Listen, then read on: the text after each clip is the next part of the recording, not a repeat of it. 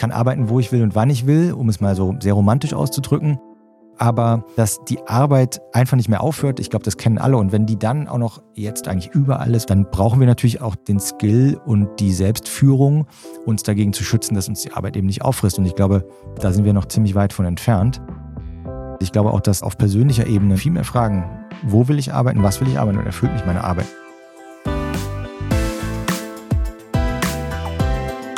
So geht Startup.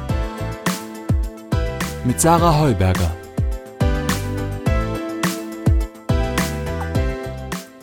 Gemeinsam mit wildfremden Menschen auf engem Raum sitzen, um zu arbeiten. Das Konzept Coworking wurde in den letzten Jahren immer beliebter und das nicht nur in den Großstädten. Doch die Pandemie hat das Konzept ganz schön auf die Probe gestellt. Was hat sich für die Coworking-Anbieter durch Corona verändert und wird das so bleiben? Und welche Auswirkungen hat das überhaupt auf die Art und Weise, wie und wo wir alle arbeiten? Diese Frage stelle ich meinem heutigen Gast Ansgar Oberholz. Er ist Gründer des St. Oberholz und damit einer der Pioniere von Coworking in Deutschland. Ich bin Sarah Heuberger aus der Gründerszene-Redaktion. Schön, dass ihr wieder eingeschaltet habt bei So geht Startup. Ansgar, hallo. Hallo.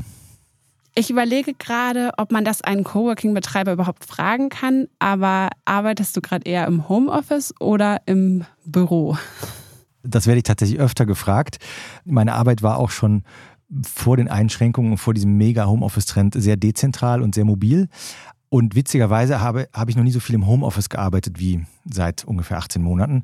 Das heißt, mein Hauptarbeitsplatz ist tatsächlich das Homeoffice. Da habe ich noch nicht mal einen wirklich guten Platz ne, für jemanden, der das beruflich macht, was ich mache. Witzig, ich werde auch fast immer auf meinen Hintergrund angesprochen. Das ist eher so eine Art Lager, in dem ich da sitze. Aber ja, ich bin meistens im Homeoffice, aber arbeite sehr mobil, wie auch unser ganzes Team. Und wir nutzen auch unsere eigenen Orte, so ein bisschen auch natürlich um den Proof of Concept zu erfahren. Okay, man kann also auch einen Coworking Space aus dem Homeoffice herausführen. Kann ich bestätigen, ja. Und wie sieht es denn in euren Häusern aus? Also ich meine, die allermeisten Leute sind ja jetzt mittlerweile geimpft, viele Regeln wurden gelockert, man kann wieder raus. Seht ihr das auch in euren Anfragen? Also bei Coworking, das muss man ein bisschen auffächern. Das sind ja eigentlich verschiedene Produkte, die gerne unter dem Begriff Coworking zusammengefasst werden. Das eine, dieses klassische Bild, was man im Kopf hat, hast du eben schon gesagt. Ne? Also viele fremde Leute auf engstem Raum und abends gründen sie noch ein Startup. Das haben wir als Produkt auch immer noch und das machen wir auch noch. Das ist ein wichtiges, wichtiges Produkt für uns. Und da gibt es tatsächlich eine Menge Nachfragen, aber logischerweise wenig Angebot, weil ne, es ist ein relativ risikoreiches Produkt. Die Flächen kannst du nicht mehr so auslasten. Also Coworking lebt ja von einer Überbuchung der Fläche. Ja, also Überbuchung klingt jetzt schon nicht mehr so Corona-konform. und äh, das heißt, dieses Produkt ist da und ist auch echt beliebt. Ne? Ich glaube gerade auch, wo wir schon über Homeoffice sprachen, dass eine Menge Leute, die vorher gar nicht an Coworking dachten, sagen, hey, Alternative zum Homeoffice ist genau das. Auch unsere Cafés, unsere Working-Cafés sind entsprechend wieder gut besucht, mit Abstand natürlich. Wenn wir die wieder voll bestuhlen würden, wären sie, glaube ich, sofort auch wieder noch voller. Und dann muss man sehen, dass ja nicht nur wir, sondern die meisten anderen Coworking Spaces vor allen Dingen auch Flex Offices als Produkt hatten, was auch der wichtigste Umsatz in der Regel ist. Also flexible Büroeinheiten, die du, die du abschließen kannst. Und da ist auch die Nachfrage extrem gesund. Da gab es einige Windungen, weil natürlich am Anfang auch äh, überhaupt nicht klar war, kann, darf man auch so ein Flex-Office überhaupt benutzen? Und wenn man kündigen konnte, haben viele dann auch gekündigt. Aber wir konnten das immer gut abfangen. Wir haben, waren immer eng an den Nutzern dran, haben auch teilweise Mieten rabattiert und dafür längere Laufzeiten abgesprochen. Und das ist aber seit einigen Monaten wieder sehr gesund und sehr am Wachsen. Und das dritte Produkt, ne, was wir jetzt, das ist bei uns ein bisschen speziell, was wir eigentlich machen und anbieten, was auch extrem nachgefragt wird, also das nur als Zeichen, wie sich der Markt verändert, ist Headquarter as a Service oder Office as a Service. Das heißt, wir hören den Nutzern zu, was die brauchen. Das sind meistens eher so 1000 Quadratmeter plus Anfragen und suchen mit denen gemeinsam ein Gebäude, beziehungsweise wir haben da einen Backlog an Gebäuden, die wir gut finden und bringen die dann auf die Flächen und organisieren für die dort das Büro. Und das ist spannend zu sehen, weil die Nutzer, gerade auch für so große Flächen, die eigentlich nie auf Coworking gekommen wären, jetzt sagen, wir wollen ein normales Büro, aber es soll geserviced sein. Und das ist eine spannende Sache. Also eigentlich klingt es gerade schon wieder alles ganz optimistisch. Also du meinst, die Nachfrage ist da. Wahrscheinlich viele Selbstständige, denen fällt die Decke auf den Kopf, die sind super froh, wenn es jetzt, wenn sie wieder ins Coworking Space gehen können.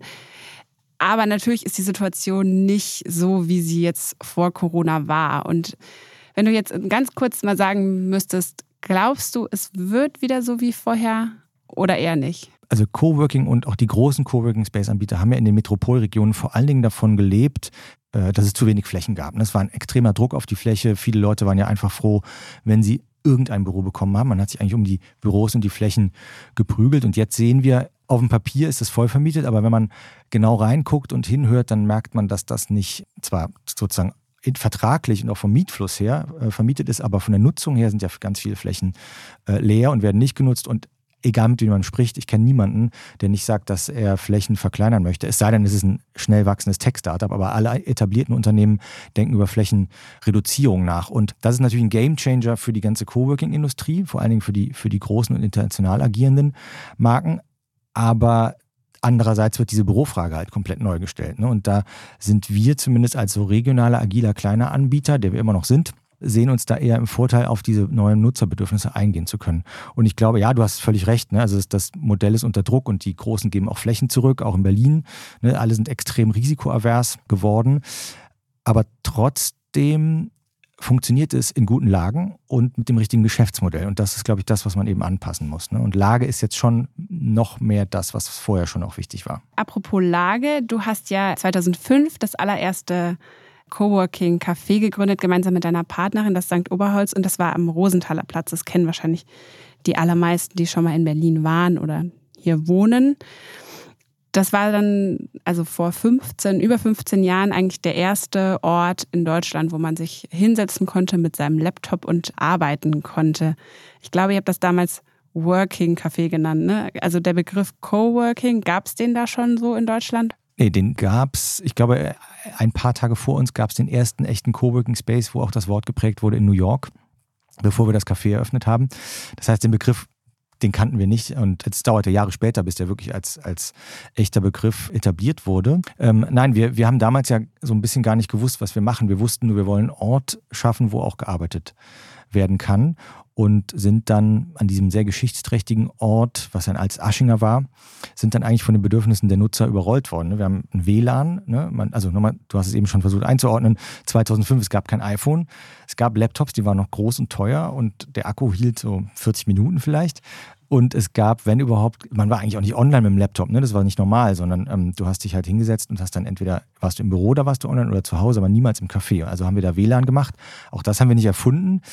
Das war aber bisher eher immer so Konzept übrig geblieben, die so gesagt haben, hey, ich mache eine Sportsbar und WLAN, dann kriege ich noch ein paar Gäste, die irgendwie online sein wollen. Und wir haben es halt zum ersten Mal wirklich im Konzept etabliert gehabt und haben gesagt, hey, du sollst hier auch arbeiten können. Und die Leute haben uns total überrannt. Ne? Und das war für viele auch der erste Moment, wo sie zum ersten Mal WLAN benutzt haben. Wir haben teilweise Nutzer gehabt, die im Laptop aufgeklappt und waren enttäuscht, dass sie nicht online waren. Dann mussten wir ihnen erklären, dass der Laptop einfach nicht WLAN-fähig ist. Wir haben dann solche Fritz-Sticks, die gab es dann auch ausgegeben und viele hatten dann auch ihr erstes WLAN-Erlebnis. Und interessant ist, dass aus heutiger Sicht ne, mit all dem äh, dezentralen und Remote-Arbeit, was jetzt so total normal wird und normal geworden ist, dass das eigentlich alles damals schon da war. Das war aber eher sehr in so einer Avantgarde-Ecke und es war vor allen Dingen damals von Freelancern geprägt, gar nicht so sehr von, von digital und Startups, aber das gab es eigentlich immer schon. Ne? Also, also eine sehr kleine Bubble, aber eigentlich. Ja, das war damals sehr klein. Berlin-Mitte-Leuten. Ja, von Berlin-Mitte. Friedhof äh, Bergemann war witzigerweise da so ein bisschen äh, nicht wirklich involviert, aber das war ein wichtiges Thema. Ne? Der hatte dieses Hallenkonzept damals geschrieben. Das ist so ein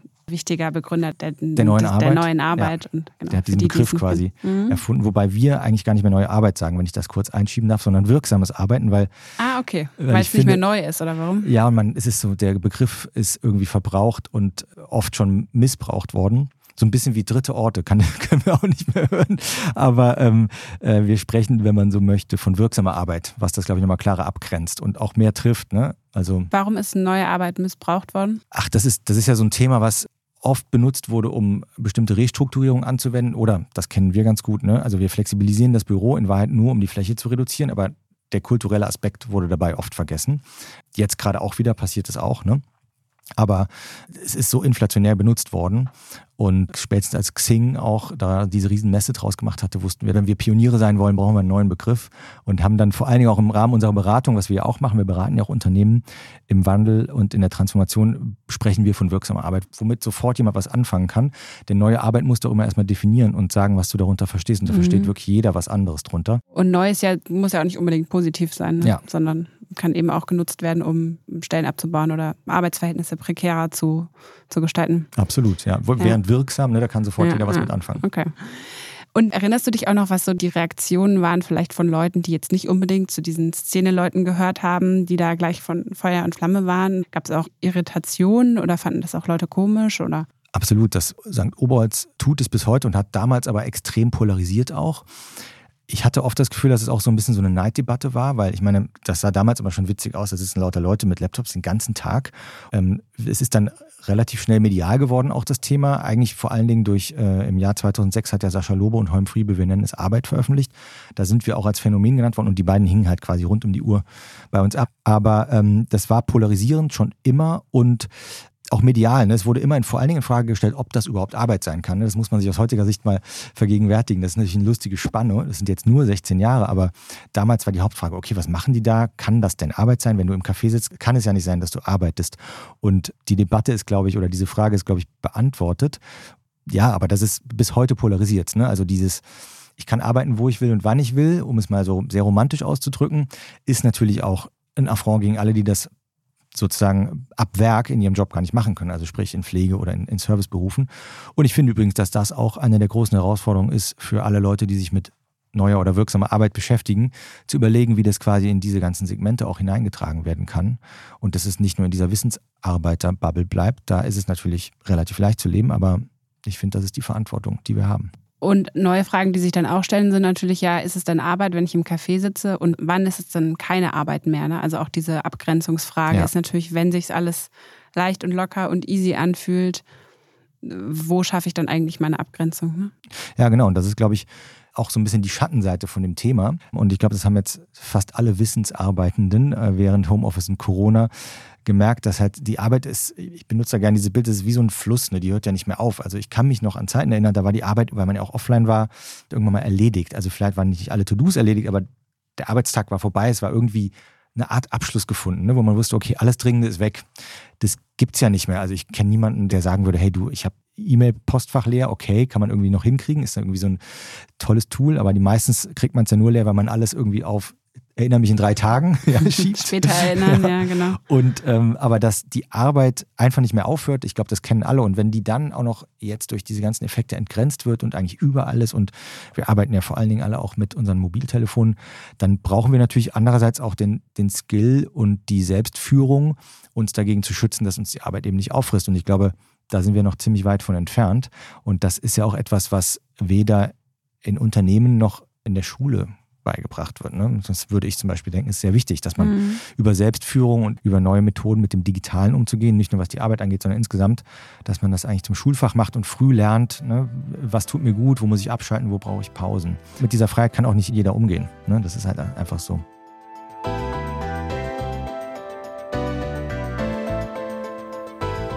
Werbung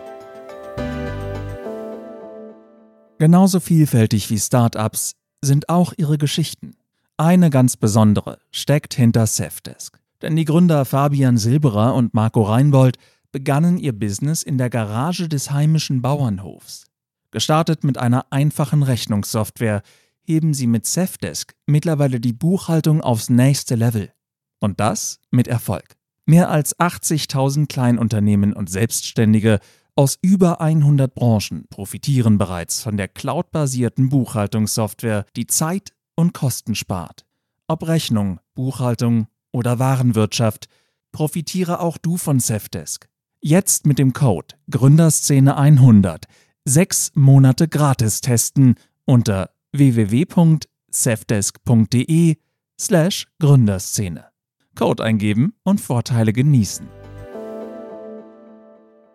Jetzt hast du auch gesagt, dass Coworking so Mainstream angekommen, also von Fast Forward von Sascha Lobo 2006 ins Jahre 2019 vor Corona. Coworking wurde immer beliebter.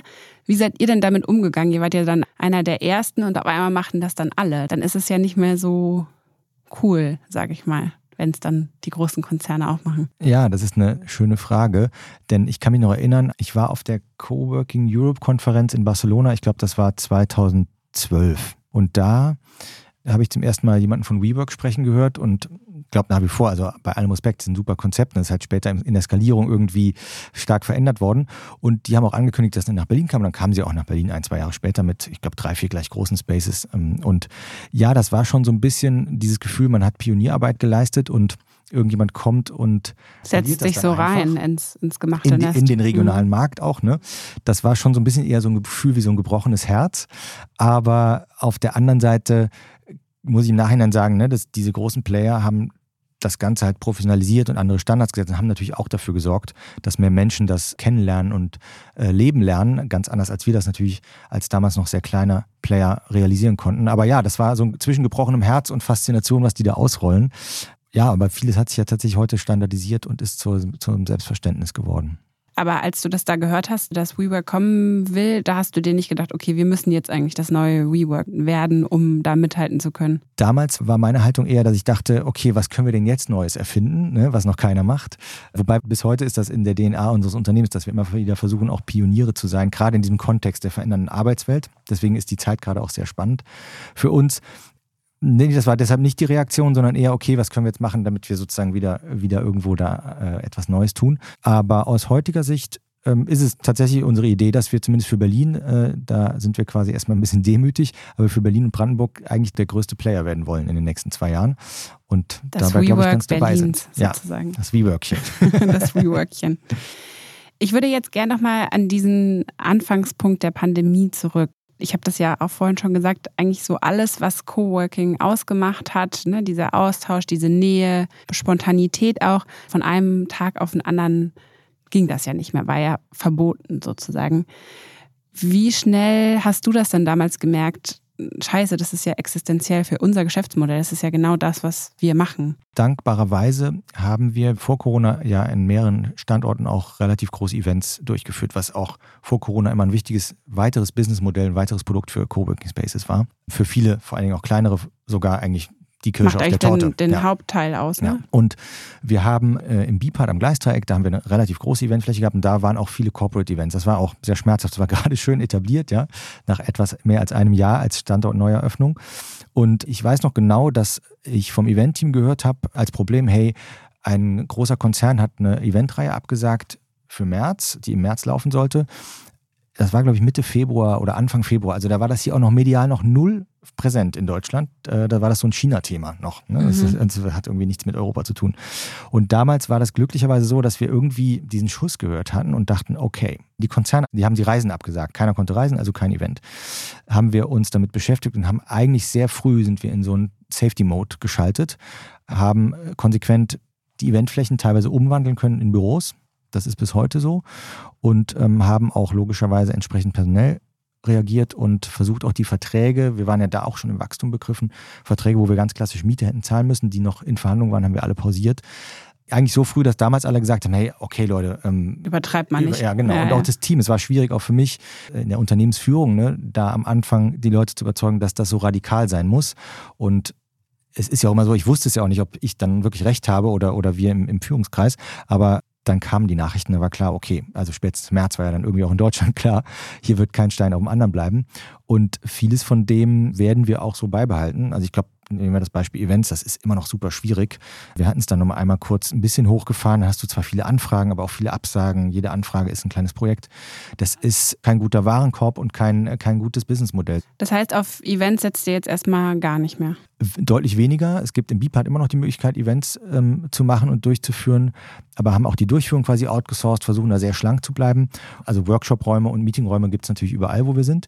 Aber diese externe Buchung und Nutzung, die haben wir deutlich reduziert, weil die übrigens ja auch einfach ein Risiko ist. Ne? Also bei dem Event, bei dem du vielleicht nur relativ wenig Umsatz machst, muss ja nun mal jemand mit Corona dabei gewesen sein. Du hast halt einen Wahnsinnsschaden. Ja? Also das, das, das heißt, in der Risikoabwägung ist das kein gutes Produkt. Durch die Versicherung dann. Ja, also dürfte wahrscheinlich durch die Presse gehen, ne? dass in deinem Coworking Space bei einem Workshop von XY so das sehr schlechte das braucht keiner ja. ja. Was habt ihr denn dann weitergemacht? Also ihr habt dann erstmal Events pausiert oder ganz äh, stark runtergefahren und habt wahrscheinlich auch erstmal eure ganzen Spaces geschlossen und dann sukzessive wieder geöffnet, als es dann im Sommer wieder ging. Na, wir haben sofort auf die unsere Flex Office-Kunden und die größeren Kunden gesetzt, weil wir wussten, das sind natürlich große Warenkörbe und wir müssen mit denen allen reden. Ne? Wir haben uns quasi eine Woche lang hingesetzt und haben quasi mit allen unseren äh, Nutzern gesprochen und gehört, wie geht's euch? Ne? Also da waren, ich weiß noch, da war ein Startup, die sind gerade von vier auf acht Leute gewachsen, die haben was mit Reisebranche gemacht. Die haben nur gesagt, ey Leute, wir wissen jetzt schon nicht, wir sind mitten in der Finanzierungsrunde, wir hätten ein Wandeldarlehen kriegen sollen, die sind alle, die alles geplatzt, wir werden wahrscheinlich nächsten Monat schon nicht mehr hier sein können. Ne, dann, dann wussten wir aber, was passiert und es wurde auch sehr gewertschätzt, dass wir so früh geredet haben, haben viele deshalb auch oder einige dann aus den Verträgen rausgelassen. Einige sind auch explodiert. Ne? Also gab äh, andere Branchen, die ja total durch die Decke gegangen sind, Finance und, und Versicherung und so. Ne? Da hatten wir schönerweise auch ein paar. Die wollten dann mehr Räume, das hat sich dann teilweise ausgeglichen. Und wir haben sofort auch umgeschaltet auf, wir haben zwar die Mieten vielleicht gesenkt, die monatlichen Beiträge, aber dafür längere Laufzeiten verlangt und längere Kündigungsfristen. Und das hält auch bis heute an. Ne? Also man sagt, Coworking und Flexibilität ist sicherlich immer noch wichtig, aber ich glaube, sowohl von Betreiberseite, aber auch so ein bisschen von Nutzerseite, es ist, keiner braucht jetzt die monatliche Kündigung so unbedingt, weil man plant jetzt irgendwie so auf ein halbes Jahr oder auf zwölf Monate. Aber das war ja eigentlich immer das, was auch Coworking ausgemacht hat, ne? Also gerade dieses super flexible und morgen bin ich wieder weg und ich guck mal, ja. wie es übermorgen ist. Wir haben lange am Rosenthaler Platz vor allen Dingen immer gesagt, du kannst Teamoffice anbieten, einen Monat Minimum, du hast, kannst jeden Monat kündigen. Das war aber auch so, das ist halt super selten passiert, weil der Flächendruck da war, was ich eben schon erwähnte. Ne? Das heißt, niemand ist so einfach wieder raus, wenn er mal einen Raum hatte und wir hatten eine Warteliste, die haben wir abtelefoniert, wenn ein Raum frei wurde. Das war so der Sales-Kanal, ja, und das ist natürlich auch komplett verändert heute. Das meinst du, wird auch, wird auch so bleiben, dass dieses USP des Coworking Flexibilität jetzt gar nicht mehr so wichtig sein wird, vielleicht? Ich glaube, schon, aber nicht mehr in diesem hyperflexiblen, sondern mhm. in dem etwas weniger flexiblen, weil ähm, du wirst natürlich immer noch keinen normalen Eigentümer oder Büroeigentümer finden, der dir etwas für zwölf Monate vermietet oder auch für 24 Monate. Und das sind so die Tickets, mit denen wir jetzt viel zu tun haben. Sondern für fünf Jahre, eigentlich sieben Jahre. Ne? Also das ist schon, gerade bei größeren Flächen ähm, streben das die Eigentümer an. Wobei auch da so ein bisschen die Stimmung ist, dass man sagt, naja, Vielleicht schließt man lieber in einem Jahr nochmal Mietverträge ab, weil man glaubt schon, dass die Büromieten wieder steigen werden, stark steigen werden in Berlin. Ist, äh, ist, ich, ich glaube das auch, dass so verrückt es ist. Aktuell sind sie sehr runtergegangen. Sie sind teilweise Corona. runtergegangen. Mhm. Die Incentivierungen von Eigentümern ähm, sind hochgegangen. Meiner Meinung nach ein wichtiger Indikator dafür, dass eben dieser Mietmarkt nicht mehr so gesättigt ist, wie er mhm. mal war. Also es wird viel mehr Ausbaukostenzuschuss gegeben, mehr mietfreie Zeit, man ist viel bereiter, äh, etwas in den Flächen zu ändern. Das war vor Corona ganz sicher ein bisschen anders. Und ja, der, die Mietpreise waren teilweise unter Druck, aber ich glaube, die, die werden jetzt wieder deutlich steigen. Obwohl ich glaube, dass wir trotzdem auch in einen Flächenüberschuss kommen werden. Weil es mehr Remote-Arbeiten gibt. Weil mehr, mehr Unternehmen einfach die Flächen reduzieren werden, wenn die ganzen Verträge jetzt auslaufen. Die sind ja teilweise noch sehr langfristig. Es entsteht relativ viel neue Fläche in Berlin. Aber wie ist es denn jetzt mit diesen EinzelarbeiterInnen? Also das ist ja eigentlich das, womit man vielleicht Coworking auch so klassischerweise verbindet. Also viele Freelancer oder Leute, die für andere Firmen in anderen Städten arbeiten und die sich dann einzelne Schreibtische mieten und dahin gehen tageweise und so. Das stelle ich mir jetzt relativ komplex vor ähm, mit den Sicherheitseinschränkungen, die man dann einhalten muss. Wahrscheinlich als Coworking-Anbieter muss man dann immer rumlaufen, die Leute erinnern. Das klingt so, als ob es jetzt ein relativ anstrengendes Geschäftsmodell geworden ist. Das kann man so sagen. Es ist also auch da eine aus, aus Geschäftsperspektive kleiner Warenkorb, relativ viel ähm, Sales-Kosten. Äh, und dann hast du in der Regel oft auch sehr verunsicherte Nutzer. Ne? Dann hast du Rückmeldungen wie, hm, da ist wieder jemand ohne Maske durch offenen Bereich gelaufen. So eine Meldung musst du ja nachgehen. Ne? Ähm, die hast du natürlich auch von größeren Teams, aber da hast du natürlich eine andere, eine andere Wirkung im Umsatz. Das heißt, ich glaube, es ist für kleine Konzepte, wo auch die Inhaber nah dran sind, ist es, glaube ich, gut handelbar. Ne? Also nah an der Community dran zu sein und genau solche, solche Artefakte abzufangen oder zu klären. Aber ich glaube, in dem Moment, wo du skalierst, wo du mehrere Standorte hast, alles das, was dann eher in so einen professionellen Bereich geht, sozusagen, da ist es schon ein schwieriges Produkt. Und ich glaube auch, dass aus Nutzerperspektive, also wir sind eigentlich immer ausgebucht, wir haben eine Warteliste an diesem Bereich. Klammer auf, auch weniger Plätze als vorher. Klammer zu, aber die Leute drängt halt aus dem Homeoffice raus und die sind dann teilweise auch so ein bisschen in so einer endlich mal draußen Stimmung und sind dann eben auch vielleicht nicht mehr ganz so vorsichtig. Ne? Das ist auch so ein psychologischer Effekt. Man ist einfach so froh, mal wieder draußen zu sein, andere mhm. zu sehen. Und das sehen wir schon auch. Ne? Die Leute lechzen nach, nach dieser Begegnung. Ne? Das ist, ich glaube, das wird sich einfach nicht auf ewig einsperren lassen. Ne? Die Begegnung, das Zufällige, wollen die Leute wieder. Das ist auch ein Thema, was die Leute dann doch auch wieder ins Büro zurück wollen. Ne? Ich glaube, es ist eine Riesenfrage, wie viel wirklich und so. Da gibt es ja verschiedenste Erhebungen zu. Und ich glaube, es ist auch sehr, sehr nach der ähm, Disposition, die du quasi zu Hause hast. Und das ist eben das, was ich eben schon meinte. Es ist so spannend zu sehen, dass vom Nutzer aus bis über die Unternehmenskulturen, also diese Frage, wo will ich arbeiten, wie will ich arbeiten, wie kann ich wirksam arbeiten, wird halt komplett neu gestellt. Und das bedeutet logischerweise, dass für die Räume, für die dritten Orte, das alles neu definiert werden muss. Und ich finde super schön, ne, super schöne Zeit, spannend, weil die Frage neu gestellt wird und weil alles in Bewegung ist und weil es plötzlich eine echte Masse erreicht hat. Ne? Also es ist vor Corona sicherlich schon kein Nischenthema mehr gewesen, aber meine Eltern ein Coworking vor Corona noch nicht verstanden. Jetzt haben sie es, glaube ich, verstanden. Jetzt wissen sie, was du da eigentlich machst die ganze Zeit. Vielleicht, ja. Aber jetzt nur nochmal zum Verständnis. Das heißt, ihr baut diese Einzelflächen, baut ihr zurück. Also ihr macht da weniger. Ähm, um auch ein Gefühl dafür zu geben, ist es vielleicht noch 0,5, etwas weniger als 0,5 Prozent unseres Umsatzes. Ah, okay, krass, so wenig. Ja, mhm. also ist ein wichtiges wichtiges Produkt und braucht man auch, um äh, bestimmte Effekte zu erzielen. Und ist auch ein schönes Produkt. Ne? Also vom Herzen her äh, ist, es, ist es ein bisschen anders. Aber nein, das ist nicht das, was wir, was wir skalieren werden. Du hast jetzt gerade gesagt, ja, es ist eigentlich eine super spannende Zeit, weil so viel im Umbruch ist. Was ich auch denke, ist, dass gerade viele Firmen, wo vielleicht vor Corona so eine ziemlich hohe Präsenzkultur geherrscht hat, jetzt durch diese Zeit, durch diese 18 Monate gemerkt haben, okay, es geht auch anders und dass jetzt das viele natürlich auch wirklich langfristig ändern. Also bei uns in der Redaktion war es zum Beispiel auch so. Wir hatten vorher eine relativ hohe Präsenzkultur. Jetzt kommen die Leute zwar wieder zurück, aber kommen auch gerne zurück, aber auf jeden Fall nicht mehr in dem Maße, wie es vorher war. Und so geht es ja ganz, ganz vielen Firmen. Das heißt, eigentlich ist Corona was Gutes gewesen für dieses Konzept flexibles Arbeiten und das alles ja. ein bisschen aufbrechen. Ja, da stimme ich dir zu. Also Corona ist aus meiner Sicht so eine Art Turbolader für all die Sachen, die eigentlich vorher schon da waren. Da ist, glaube ich, nichts Neues entstanden, sondern es ist einfach nur, wie du hast eben gesagt, Fast Forward, Zeitraffer, Effekte vorweggenommen worden, die vielleicht in zwei, drei Jahren sowieso entstanden wären. Vielleicht schleichender, ne? vielleicht hätte man das nicht so deutlich gespürt. Aber ich glaube, das wäre sowieso passiert. Und insofern ich glaube, man muss auch da differenzieren. Ne? Wenn, du, wenn du klein und agil und beweglich bist und diese, diesen Tidenhub quasi mitmachen kannst, ne? mit Anpassung Geschäftsmodelle und nicht, nicht an große Flächen gebunden bist, die gerade mal in der falschen Lage sind, ne? was, was natürlich vielen so gegangen ist, dann ist es eine sehr gute Zeit. Ansonsten hast du halt diesen, diesen Mietdruck, ne? weil du hast das auf das alte System gebaut und da, Kommst das heißt halt, die Wette geht halt an vielen Stellen nicht mehr auf. Ja. Mhm. Aber Nein, das ist eine tolle Zeit. Ich glaube auch, dass, was ich eben auch schon meinte, auf persönlicher Ebene, ne, die Leute viel mehr fragen, wo will ich arbeiten, was will ich arbeiten und erfüllt mich meine Arbeit. Und ich glaube, gerade durch diesen Abstand, dass du nicht so, so eingeboxt bist im Büro, hast du ja viel mehr Reflexionsebene auch und, und musst dich viel mehr mit deiner Arbeit auseinandersetzen. Mhm. Finde ich. Und ich glaube, das führt schon dazu, dass die Leute mehr darüber nachdenken, was sie eigentlich tun und, und ob sie sich da wohlfühlen, wo sie es tun. Auch als Reaktion auf die Krise habt ihr ja auch ein neues Geschäftsmodell eingeführt. Das hast du vorhin schon kurz erwähnt.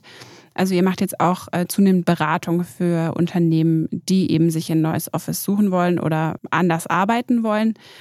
Erstmal, was sind denn da so, was ist da so dein Eindruck von den Firmen? Also was suchen die jetzt eigentlich? Ja, also wir beraten Firmen schon, schon länger, schon seit ungefähr fünf Jahren. Das muss man an der Stelle auch ein bisschen unterscheiden. Klar, da gibt es viel Beratungsbedarf.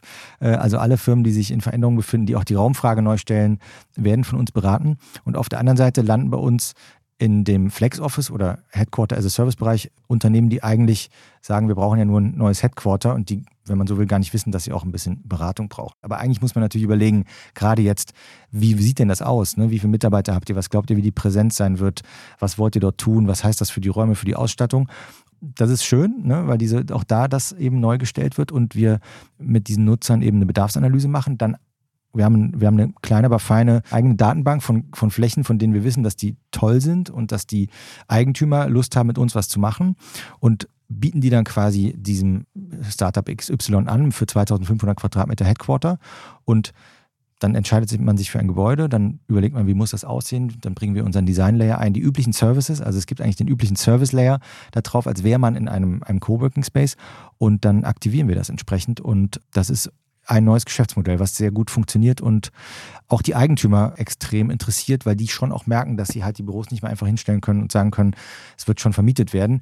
Und logischerweise, das muss man natürlich auch dazu sagen, wir werten die Fläche auf, wir aktivieren Flächen und damit natürlich auch eine etwas höhere Rendite ermöglichen, aber mit super zufriedenen Nutzern, die halt auch da eine gewisse Flexibilität bekommen und aber auch vor allen Dingen sich um die ganzen Sachen nicht kümmern, um die man sich eigentlich nicht kümmern will. Ne? Also ihr seid jetzt eigentlich so eine Art Makler geworden. Kann man das so sagen? Nein, Makler sind unsere Partner. Äh, okay. Wir ersetzen nicht den Makler. Ja, aber, aber wir sind, so, wir sind so dazwischen. Ne? Also wir, wir, wir kennen den Kunden vielleicht noch besser als ein Makler und wir können die Bedürfnisse besser analysieren, weil wir auch diese ganze Erfahrung mitbringen aus dem Aktivieren von all diesen Flächen und all diesen Teams, die wir auf unseren, in all den Jahren eben schon betreut haben. Und der Makler hört ja da auf, wenn er sagt, okay, ich glaube, hier könnte, das könnte für euch passen und da fängt eigentlich unser Job an, dass wir sagen, ja, also wir haben sogar Gebäude, ja, okay, da ersetzen wir ein ganz klein bisschen den Makler, aber niemals ganz. Und wir wissen aber auch, wie du die ausgestalten solltest und wir betreiben die natürlich auch. Ne? Also die, die landen bei uns quasi als Kunden und wir betreiben die Fläche für unsere Kunden und machen eigentlich damit den Nutzer und auch den Eigentümer glücklich. Aber ihr unterschreibt nicht die Mietverträge für die oder so? Wir synchronisieren die Verträge, wenn man so will. Also wir haben gleiche Verträge auf beiden Seiten, weil wir natürlich immer noch sehr, sehr risikoavers sind. Und das ist natürlich ein großer Vorteil für uns. Manchmal machen wir es auch über ein Management Agreement oder eine Umsatzmiete. Also da ist, das sind viele Möglichkeiten jenseits eines traditionellen Mietverhältnisses.